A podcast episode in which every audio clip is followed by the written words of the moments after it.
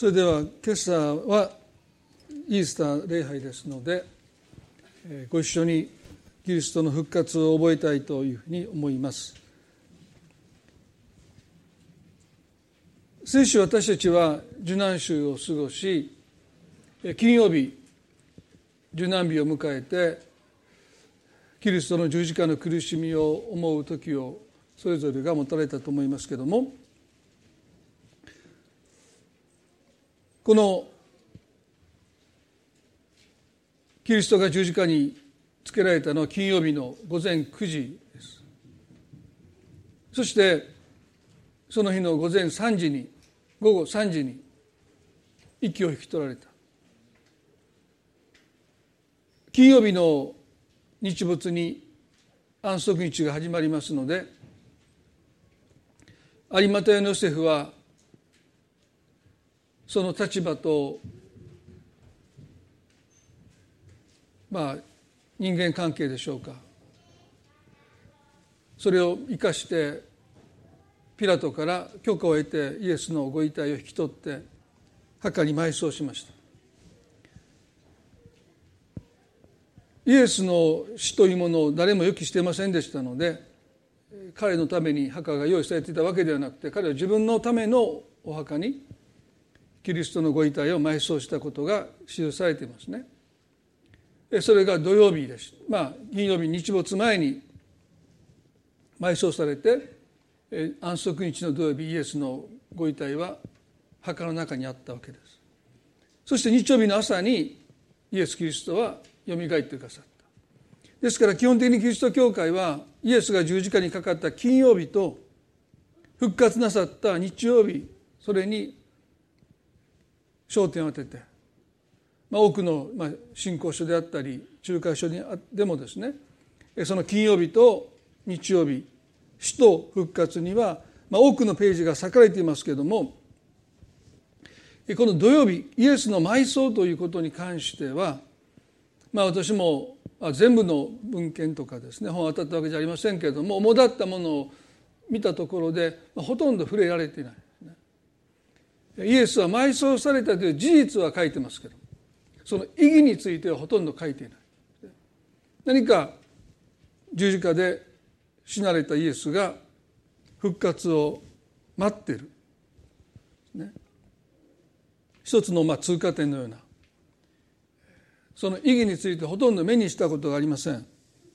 しかし第一コリントの15章にパウロはまあ、特にこの第一コリントの15章は復活について書いてる場所ですけども、まあ、こんなふうに書いてます。第一コリントの15の3と4をまずお見せしますね。私があなた方に最も大切なこととして伝えたいのは伝えたのは私も受けたことであって次のことです。キリストは聖書の示す通りに私たちの罪のために死なれたことまた葬られたことまた聖書の示す通りに3日目によみがえられたこと。ここでパウロは最も大切なこととして3つのことを挙げました。私たちの罪のために死なれたこと。葬られたこと。聖書の示す通りに3日目によみがえられたこと。最も大切なことの中に葬られたことということを彼は置いています。キリストの死は私たちの罪の償いの死です。そしてキリストの復活は罪の報酬である死という最後の敵を打ち破るための勝利です。でも埋葬の意味は何なのか。なぜパウロはこの葬られたことということをこの最も大切なことの中の一つとしてここであえて書いてるのか。キリストの葬り埋葬は安息日です。ですから私は個人的にね思うのはまずキリストの埋葬という日が安息日に決められたことをもって金曜日の十字架の死があって日曜日の復活の日があったと私は個人的に思います偶然キリストの埋葬が安息日と重なったとは到底思えない。ですからこの安息日の日にイエス・キリストが墓に葬られて埋葬されるということが先にあってその前日の金曜日にキリストは十字架で命を落とし土曜日の次の日の日曜日によみがえってくださったと私は思います。ですから偶然その日が安息日だったとは到底思えない。そこにこのキリストの埋葬の意義があるんではないか。まあそういうことを書いてる文献をですね、まあ、誰かが多分書いてると思いますけれどもまあ多分賛同する人も少ないんじゃないかと思いつつですねまあ皆さんがどう思われるかちょっと分かりませんけれども、まあ、私にとってはとっても大きなテーマじゃないかなと個人的に思っています。イエスの埋葬についてほとんどの見解はですねそれは死に飲まれた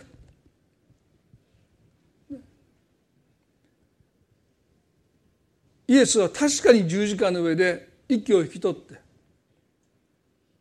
そして死なれたわけですよね。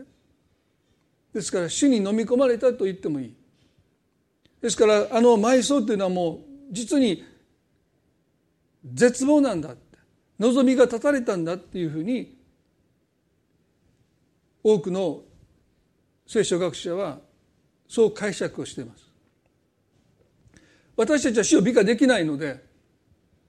死は最大の敵と書いてますからその敵の前で一時的にででもですねこの方は敵の前にその死に飲まれたということは事実でありますですからキリストの死も私たちはその埋葬も決して美化できないですね。エホバの証人の方たちは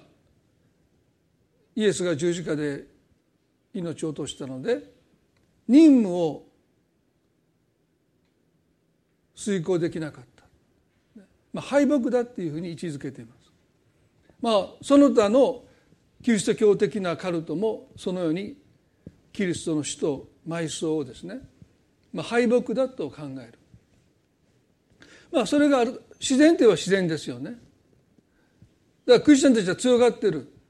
あの方はもう十字架で死なれて埋葬されたんだ。でそんな方をなぜ信じるのかということになると思うんですけど。あのマルタとマリア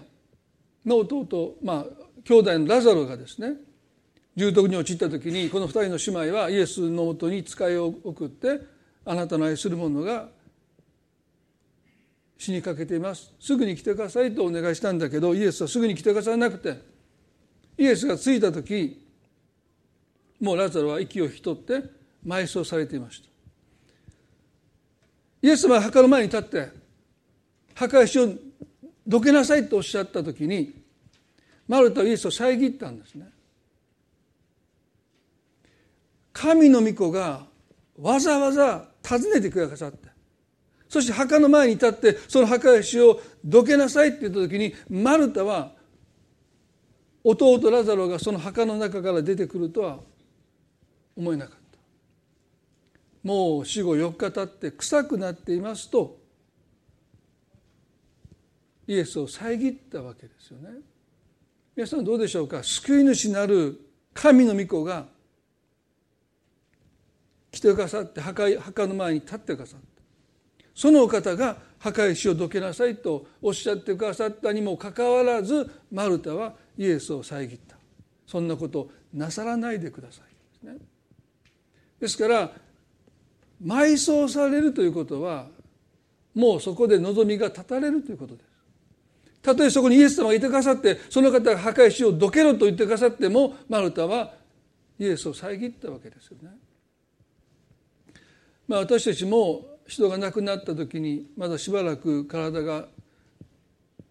体温があってぬくもりがあってもしかしたらという思いがまだ捨てきれない時があるかもしれません。こんなに体がまだあったかいんだからって、ね、でもあの火葬場であの最後のお別れをした時にある意味で私たちの望みというものはそこで断たれていく。まあ納骨する時もそうでしょう。もう一つの区切りをつけなければならない。もう本当のそこで望みが絶たれるということを経験するわけですよね。ですから弟子たちもイエス様が十字架で息を引き取って埋葬された後もう弟子であることを多くの者がやめていったっていうのはですねキリストの死と埋葬はある意味ではですね彼らの望みというものを断ち切ったわけです。ですからほとんどの聖書学者はもうこの苦しみの中に敗北の中にキリストが置かれたというそれは全くもって正しい聖書の解釈だと思いますね。でもそれだけなんでしょうかルカの16章の19から31に金持ちとラザロの例えが出てきます。これはキリストの復活の前の出来事です。そのことをまず覚えていただきたいですね。キリストが復活される前の出来事としてあるいは例えとしてイエスが話された。ここでこんなふうに書いてますね。16の19である金持ちがいた。いつも紫の衣や細布を着て毎日贅沢に遊び暮らしていた。ところがその門前にラザロという全身おできの貧しい人が寝ていて金持ちの食卓から落ちるもので腹を満たしたいと思っていた。犬もやってきては彼のおできを舐めていたとあります。イエス様の例えの中に実名が出ることはありません。でもこの例えだけ金持ちとラザロという実名が出てきますのである学者はですねこれは実際にあったことではないかというふうに言います。私個人は例えだと思います。でここで描かれている人が亡くなった後の描写はあくまでもイエス様が伝えたい大切なポイントを私たちに分かりやすく説明するためにそのように描いているだけでこの同じ世界が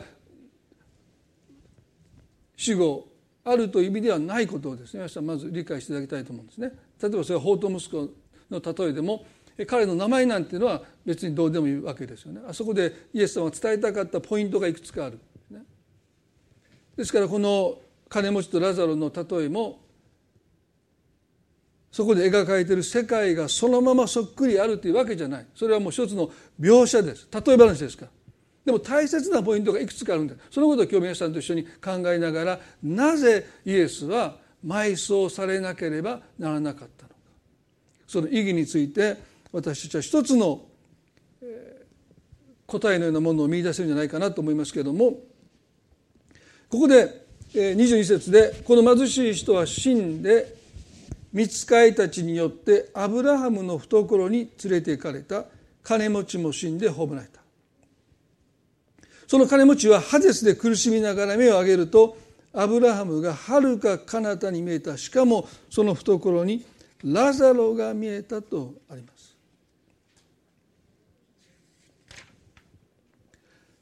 ここで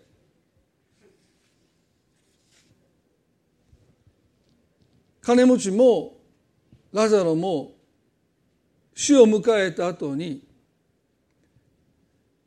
天国と地獄に行ったわけではなくてハデスと呼ばれる場所に置かれたということをイエス様おっしゃった。実はイエス様が復活なさって昇天されて精霊が下った時にペトロという人がキリスト教の歴史で初めての説教を語りました。まあ、イエス様以外ですねキリスト教師の中で初めてペトロという人が説教を語った使徒行伝の2章の中で、まあ、3,000人がそのに救われたわけですけども彼はこのように言ったんですね。ダビデの詩編16の10編の御言葉を引用してペトロはこう言いました。それで後のことを予見してキリストの復活について彼はハデスに捨て置かれずその肉体は朽ち果てないと語ったのですと詩篇の16の10のダビデの言葉をペテロはまさにこのダビデの告白は救い主がハデスにしておかれずにその肉体が朽ちないすなわち復活することを告げているんだと説教で語った。それは精霊に満たされてあのダビデの言葉を、ね、ペトロは解き明かした。イエスが復活なさるまではそんなことが起こるなんていうのはペトロも信じていないわけですよね。マルタもマリアも、ね、墓石をどけなさいってイエス様おっしゃった時にその墓の中からラザロが出てくるなんてのは信じていない、もっと遠い将来そういうことが起こるのかなというぐらいの一つの希望を持っていましたけども死んだものがよみがえってくるなんていうことをですね本気で信じていたわけじゃない。まあどこか慰めとして気休めとしては信じていたかもしれませんが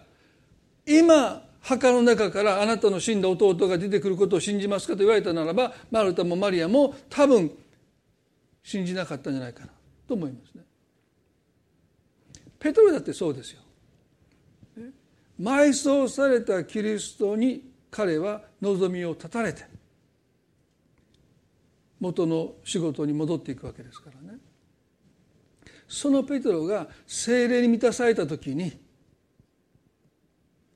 あのダビデの告白はまさにこの救い主の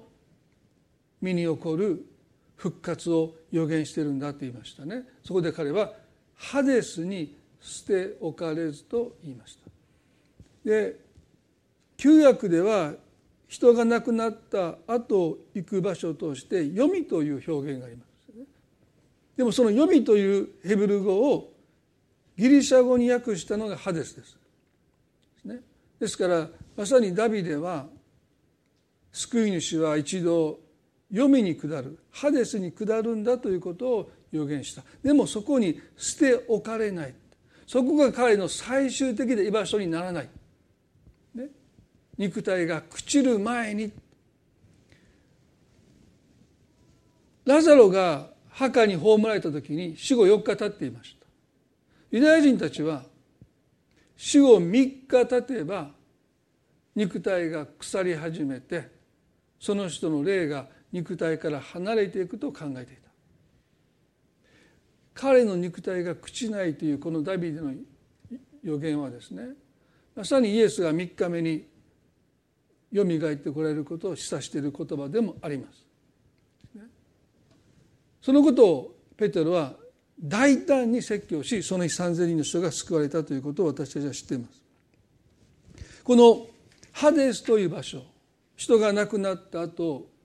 置かれるこの場所についてイエスはこの例えの中で話されたですね。23節でその金持ちはハデスで苦しみながら目を上げるとアブラハムがはるか彼方に見えた。しかもその懐にラザロが見えたとあります。ですからハデスという場所には明らかに2つの異なった場所があって金持ちはそこで苦しんでるんだけどもラザロはアブラハムの懐にいたんだということが書いてあります。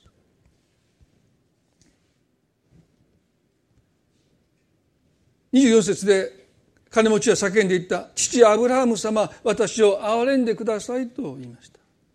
ここで金持ちが父アブラハム様と呼び私を憐れんでくださいと言ったのはユダヤ人の救いの確信はですねアブラハムの子孫だということになりました。イエスはそのことを否んだわけですけれどもでもユダヤ人は自分たちがただアブラハムの子孫であるゆえにもう私たちは救われてるんだということを信じた。ですがここで彼は苦しみの中で父アブラハム様憐れんでくださいと訴えてる。まあ裏返せばね私はあなたの子供なのであなたは私を憐れむべき義務があるんだということを暗に訴えてるんだろうと思います。彼の救いのよりどころはアブラハムの子孫であるということになりました。父アブラハム様私を憐れんでください。ラザロが指先を水に浸して私の舌を冷やすようにラザロをよこしてください。私はこの炎の中で苦しくてたまりませんと言いました。彼は自分の置かれた立場を全く分かっていませんね。ラザロを自分の召使いのように自分のところに使わすようにと願った。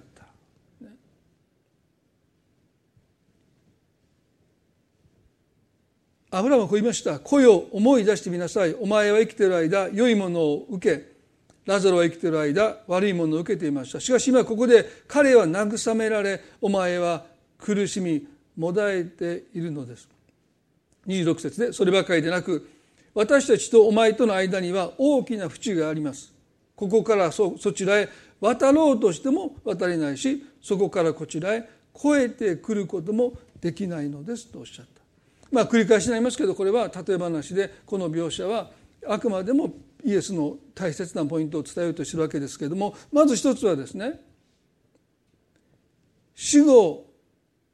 金持ちは苦しみを受けてラザロは慰めを受けたということが書いてる。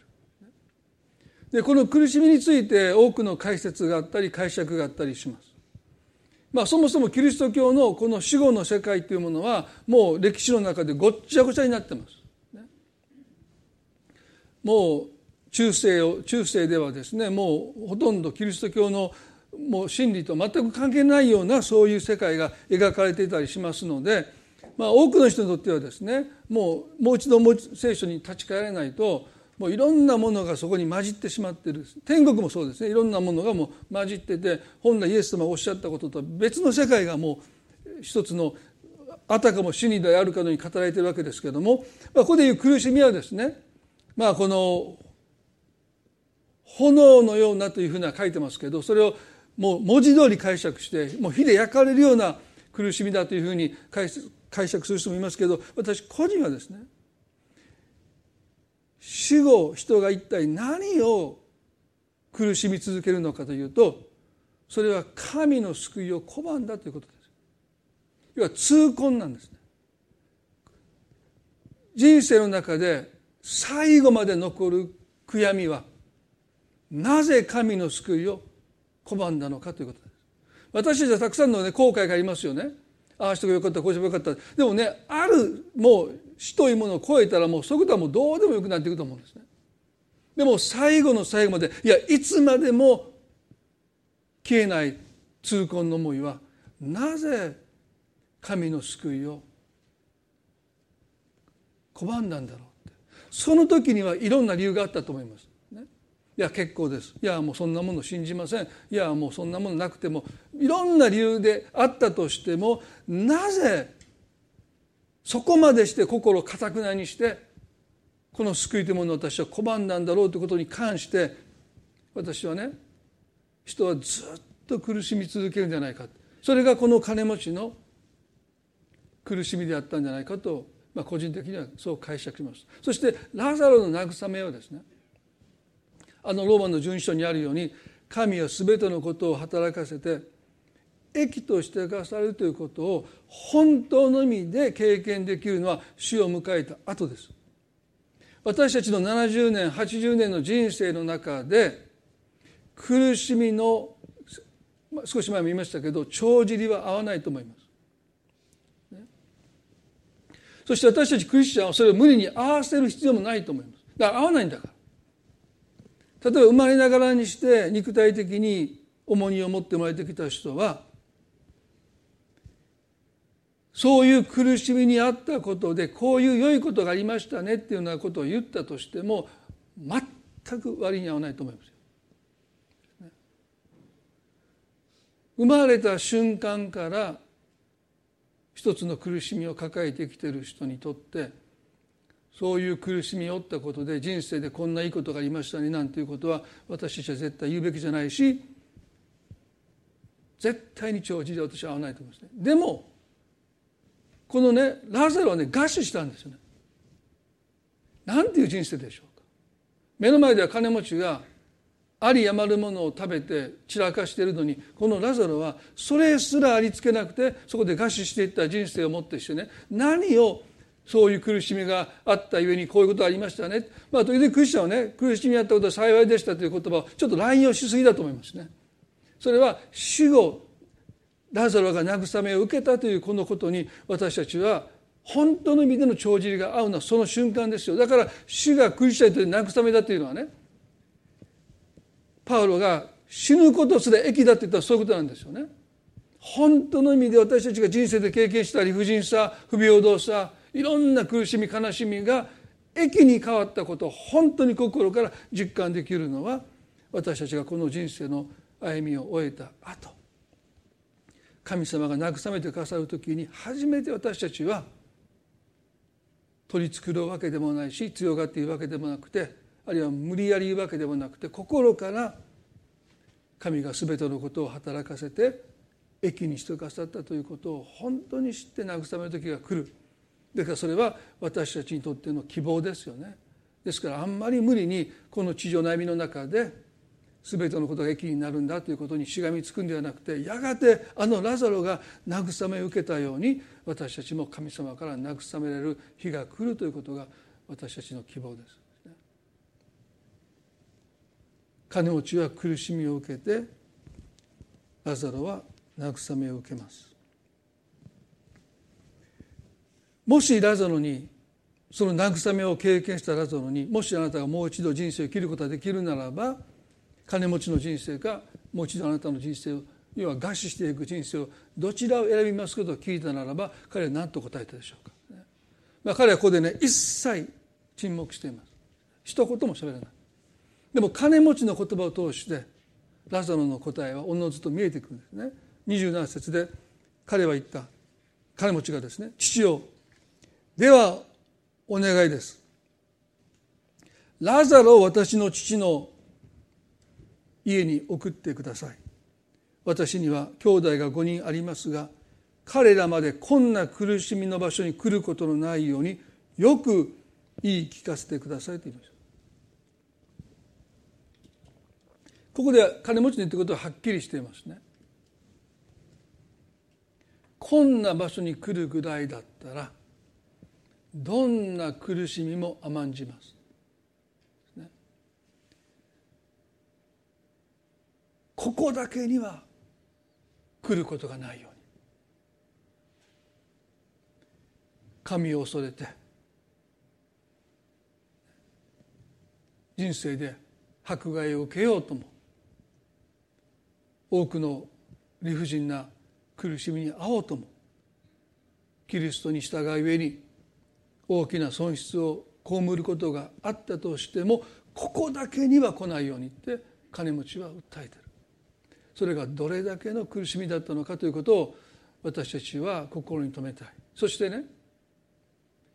アブラハムはそちらに行ってあげたかったけど淵があってそちらに行ってあげれないんだ。そしてそちらからもこっちに来れないんだと言います。聖書は私たちはこの生涯罪を犯して神から離れても何度だって許されるし何度だってやり直す機会を神様は与えてくださる、ね、何度言えば分かるんだということを神様は絶対おっしゃらない。何度だって何度だって私たちを許してくださり私たちを前も言いましたけど初犯扱いですからね。初めて罪を犯す者として神私たちを扱われるので何度言えば分かるんだということを神のボキャブラにはありません。それでもある線を越えた瞬間に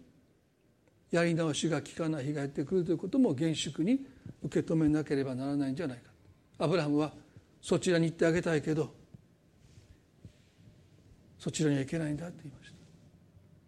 あなたを慰めあなたを励ましたいと思うけど私の方からはあなたの方に行けないんだという日が来る。そのこともイエスはこの例えの中で語っておられる。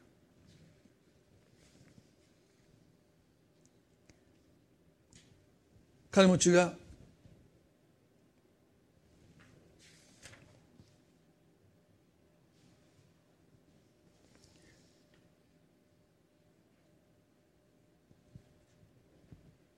この来るこんな場所に来ることがないように。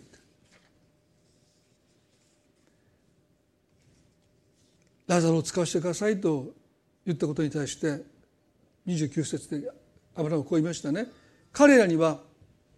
モーセと預言者があります。その言うことを聞くべきですと言いました。もう私はモーセを通して実会を与えて預言者を通して救いを悔い改めを語ってきたではないか。だからもう彼らにはモーセと預言預言者があります。その言うことを聞くべきですと言いました。神を信じるに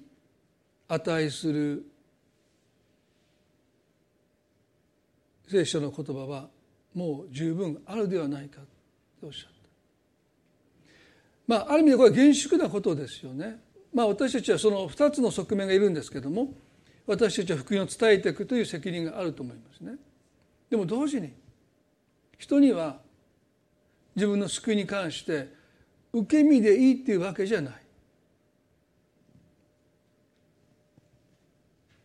いや誰も伝えてくれなかったからそんなの知りませんということを言い切れないという人のやはり責任がある私たちもでも伝える限り伝えていくべきだし忍耐を持って福音を伝えていくべき責任を私たちは追い続けると思いますけれども同時に全ての人は自分の救いに関して全くもって受け身でいいというわけでもないんですよね。だからここでアブラハムは彼らにはモーセと預言者がいるではありませんかもし彼らが本当に救いを知りたければもうそこに私のメッセージは私の御言葉は十分あるでありませんかと語ります。そして30節ででも彼は反論するんですね。いいえ。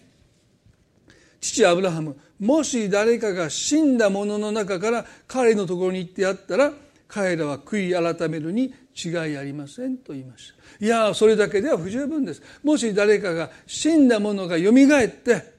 本当にこの場所は苦しい場所なんでその場所に行ってはならないですよと言ってくれれば彼らは悔い改めでしょう。生き方を改めていくでしょうと金持ちを訴えた。皆さんそうでしょうか？たとえ誰かが死者の中からよみがえって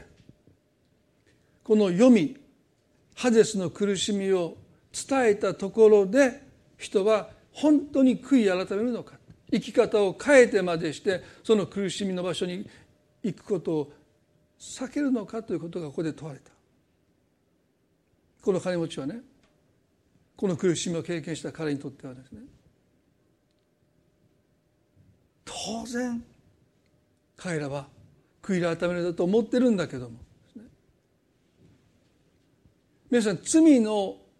罪深さっていうのはですね非道なこと残虐なことそういうことではなくて罪の代価を否むということなんです。ですから罪の中にいるっていうことはひどいことをしているっていうこともありますけど一番の本質は罪の支払う報酬なんてないと自分を欺くことが罪の中に死んでる人の最大の特徴ですだからそんな人のところにラザロがよみがえってハデスの苦しみを語ったところでね彼らは悔い改めないんだということをイエスはおっしゃった。それだけもう罪の中に私たちがどっぷりはまっていくならば罪の報酬なんてないというこれが真理だってだから死んだ人は無になるって言えるんですね。報酬なんかないから。その生涯で散々ひどいことをしてきても人は死んだら無になるんだ。こんなね罪の報酬を軽んじる考えはありません。どうせ人は死んだら無になるんだから何をしようが私の自由じゃないかという生き方もありますよね。でも聖書はっきりと罪の報酬は死ですと書いてある。アブラハムはですねラザロが生き返ってあなたの兄弟のところにいたとしても彼らは悔い改めるだろうかということを疑問を呈している。皆さんこの例えの中で私たちが教えられることすなわちなぜイエスが十字架の上で亡くなって。そして埋葬されて3日目によみがえらなければならなかったのか。使徒信条にはこう書いてます。ポンテオ・ピラトのもとで苦しみを受け十字架につけられ死にて葬られ黄泉に下りと書いてます。3日目に死人のうちよりよみがえり黄泉に下りハデスに下ってかさった。埋葬されたというだけじゃなくてその場所に神の御子が下ってかさった。何のために？それは死に飲まれた人たちがアブラームの懐にまだとどまっていました。これがキリストの復活までに亡くなった方たちの行くべき場所でした。それはハデスというなおも死に飲まれているけどもその中でアブラームの懐という一つの慰めの場所があって全ての生徒はキリストの復活まではですね死に飲まれた状態で復活を待っていたわけですからそこにアブラハムがいてその傍らにラザロがいた、キリストがハデスに下ってくださった。黄泉に下ってくださったのはご自身の復活とともにアブラハムの懐にいたすなわち復活を待っていた者たちを連れて神のもとに凱旋してくださるためでした。ですから今やイエス・キリストを信じる全ての人はキリストの復活にもうすでに預かっていますのでこの第一コリントの15章の5356がもうすでに私たちの身に起こっているわけですね。読んでみます。朽ちる者は必ず朽ちないものを着なければならず死ぬ者は必ず不死を着なければならないからです。しかし朽ちる者が朽ちないものを着死ぬ者が死を切る時死は勝利に飲まれたと記されている御言葉が実現します。死よお前の勝利はどこにあるのか？死よお前の棘はどこにあるのか？死の棘は罪であり罪の力は立法です。ここで第一コリントの15章の55節で「死よお前の勝利はどこにあるのか」それは55節であります。54節でありますように死は勝利に飲まれた。これが皆さん復活の御業です。イエス・キリストは死の中に下られてその内側からその腹を引き裂いて死を打ち破ってくださって復活してくださった。その時アブラハムの懐にいた神を信じてしかしなおキリストの復活がなされるまで死に飲まれていた者たちを連れてキリストは父なる神のもとに凱旋してくださった。これがイエスが読みに下った意義です。単に十字架で死んで埋葬されたというだけじゃなくてアブラハムの懐にいたアブラハムもラザロもまあラザロという人が、まあ、実在した人物かどうか別にしてですね死に飲まれた者たちをその死を内側から打ち破ってくださることによって神のもとに置いてくださった。ですから皆さん私たちクリスチャンは死を経験しますが死に飲まれることはもはやありません。それは死は勝利に飲まれたと書いてるからこのことはキリストの復活をもって成就しましたですから私たちはねあの旧約キリストのこの復活までの生徒たちが死に飲まれた状態でそこには慰めがありましたけれどもなお死に飲まれた中に身を置かれることはもはやなくなりました。私たちは死というものを迎えた瞬間もう瞬きをした瞬間に私たちは神と共にいるんだということを聖書は私たちに約束している。皆さんこれが復活の御業です。まばたきの瞬間です。私たちが目を開けた瞬間そこに神様いてくださった。目の涙を拭い去ってくださると約束してくださっ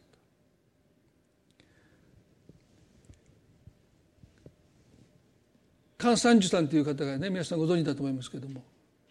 東京大学の教授もなさって今多分 ICU の先生も知ると思いますけど彼がですね、まあ、お母さんクリスチャンだって、まあ、彼もクリスチャンですけど前も言いましたけどね彼は聖書を全て信じるけど復活だけは信じれないと言いました。どうしても復活人がよみがえる死んだ人がよみがえるなんてことだけは私は信じることはできなかった。でも他の聖書の言葉は信じます。キリストが救い主でも信じますし他の聖書のことも信じるんだけど人がよみがえるってことはどうしてもそんなことはないだろうってずっと信じなかった。いつ信じたか。彼のご長男が自死しました。ね。重い精神病を患っていて生きたいんだけど生きづらくて苦しくて苦しくて苦しくて最後自ら命を絶った時にねこの子にとっての慰めは何だろうか。復活しかないっていうことに目が開かれた、こんなに辛い人生があるのか。精神的にやばいおってね。で生きたいんですよ。でももう精神的な辛さから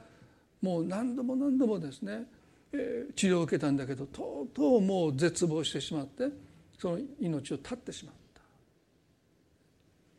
その時初めて私は復活こそがキリスト教の希望だラザロが餓死したラザロが慰めをその復活に預かることによって受けたように。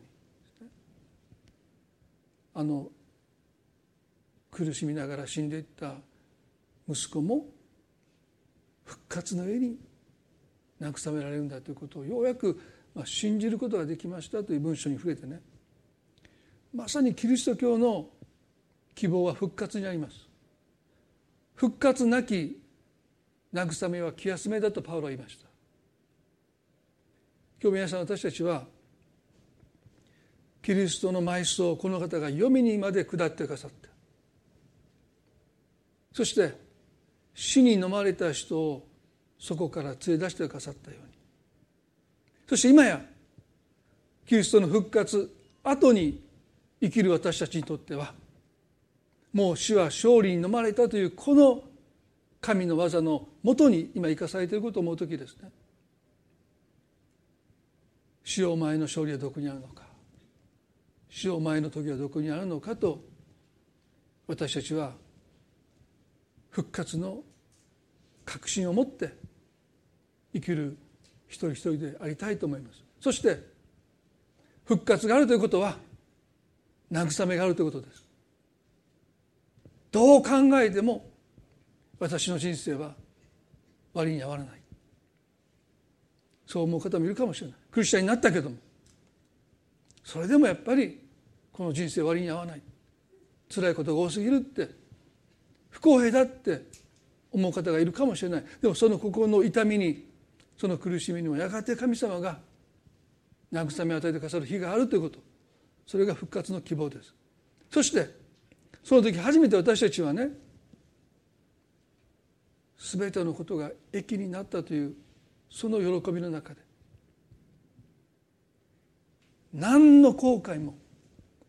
その痛みも全部取り去られて神と共に永遠の時を過ごすことができるというこの幸い私たちはまだよく分かっていない。でもこのイースターを通してその幸いに私たちを預からせるために死んでくださっただけじゃなくてハデスにまで神の御子が下ってくださって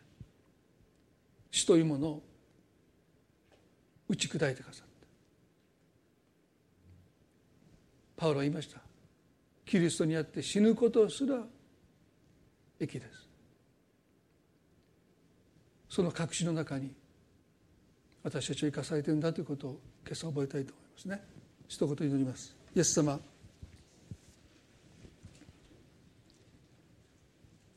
神の御子が十字架で死んでくださっただけじゃなくて黄泉に下ってくださった。死に飲まれた人たちを解放するために。死を内側から打ち破って飾った。死を前の勝利はどこにあるのか死を前の時はどこにあるのか。私たちはもう死すら益に変えてくださるこの復活の命に永遠の命に預かっていることをもう一度覚えたい。この人生でいろんな苦しみがあり悩みがあり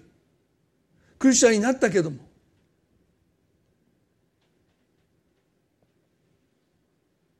人生はまだ不公平だとしか思えない。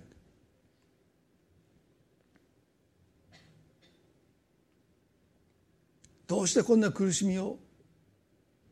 終わなければならないのか。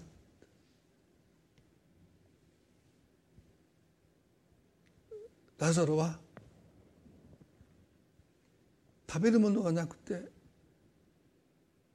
飢え死んできました。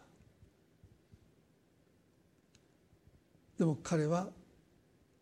アブラハムの懐で慰めを受けたとあります。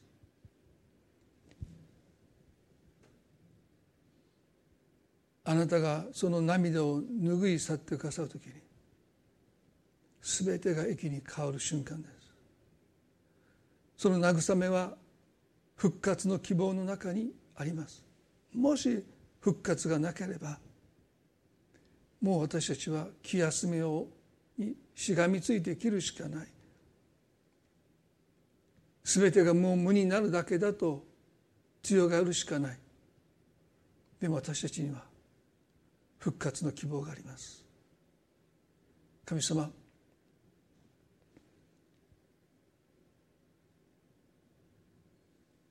十字架の上で死に葬られよみがえってくださったそのキリストの復活の命に私たちも預からせていただいていることの幸いにどうか目が開かれますよ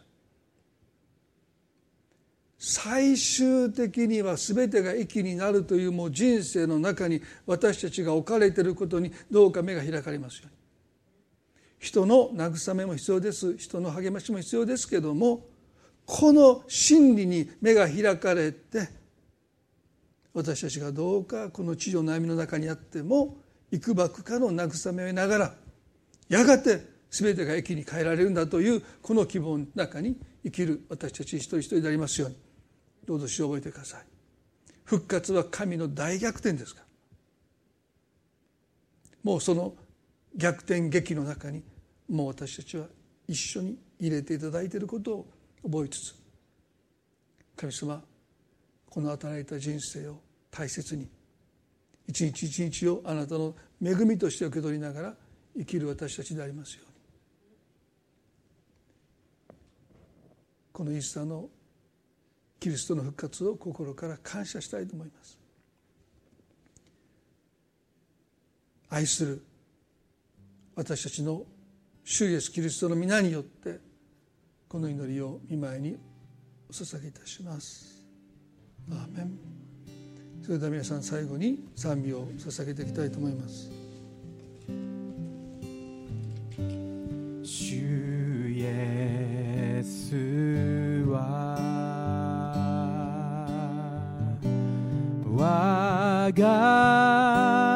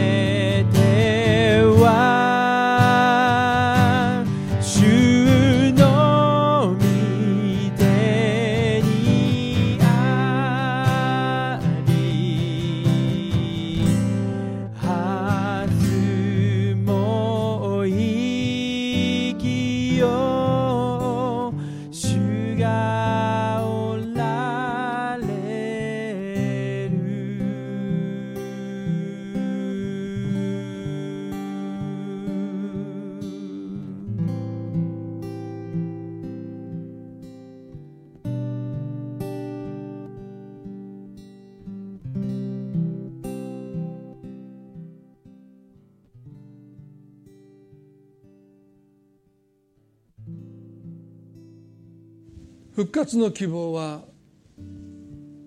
永遠の命でありますけれども永遠に生きるということがその命の本質ではなくてそこに神の慰めがあるということ。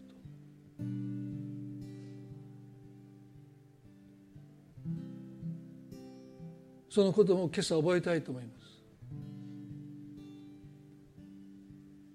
どうかその慰めが今のあなたを支えますように。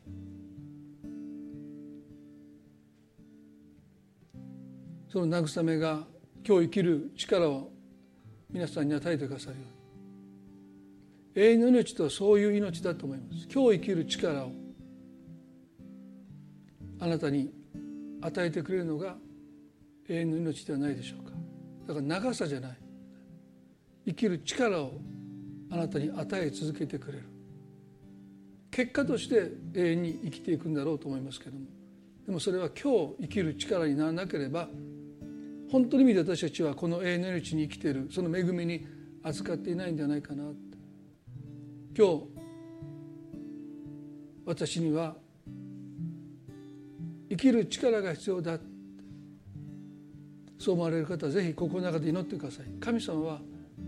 ただあなたを生かすだけじゃない。あなたに生きる力をその永遠の命が与えてくれる。これが神の願いだし神の祝福だと思います。今日生きるのが辛い。しんどい。そう思われる方はねもうすでにイエス様の十字架によって受け取っているこの永遠の命の恵みに預かっていただきたい。今日生きる力をあなたが受け取ることができるように短く祈ります。イエス様生きるのが時に辛くなる時があるかもしれない。でも神様あなたが復活を通して与えてくださった永遠の命は今日生きる力です。どうか神様このあなたからいただいた永遠の命が今日生きる力として私を支えますように。朝目が覚めた時にその布団からベッドから私を起き上がらせてくださいますように。向かうべき困難に私を向かわせてくださいますように。そして今日は神様が作ってくださった日だとこの日を喜ぶことができますように。生きる力としての永遠の命を受け取りながら歩ませてくださるように祈ります。主よもう今日この瞬間からあなたが生きる力を与えてくださることを祈ります。この日を喜び楽しむことができますように。主を助けてください。愛する私たちの主イエスキリストの皆によってこの祈りを見舞いにお捧げいたします。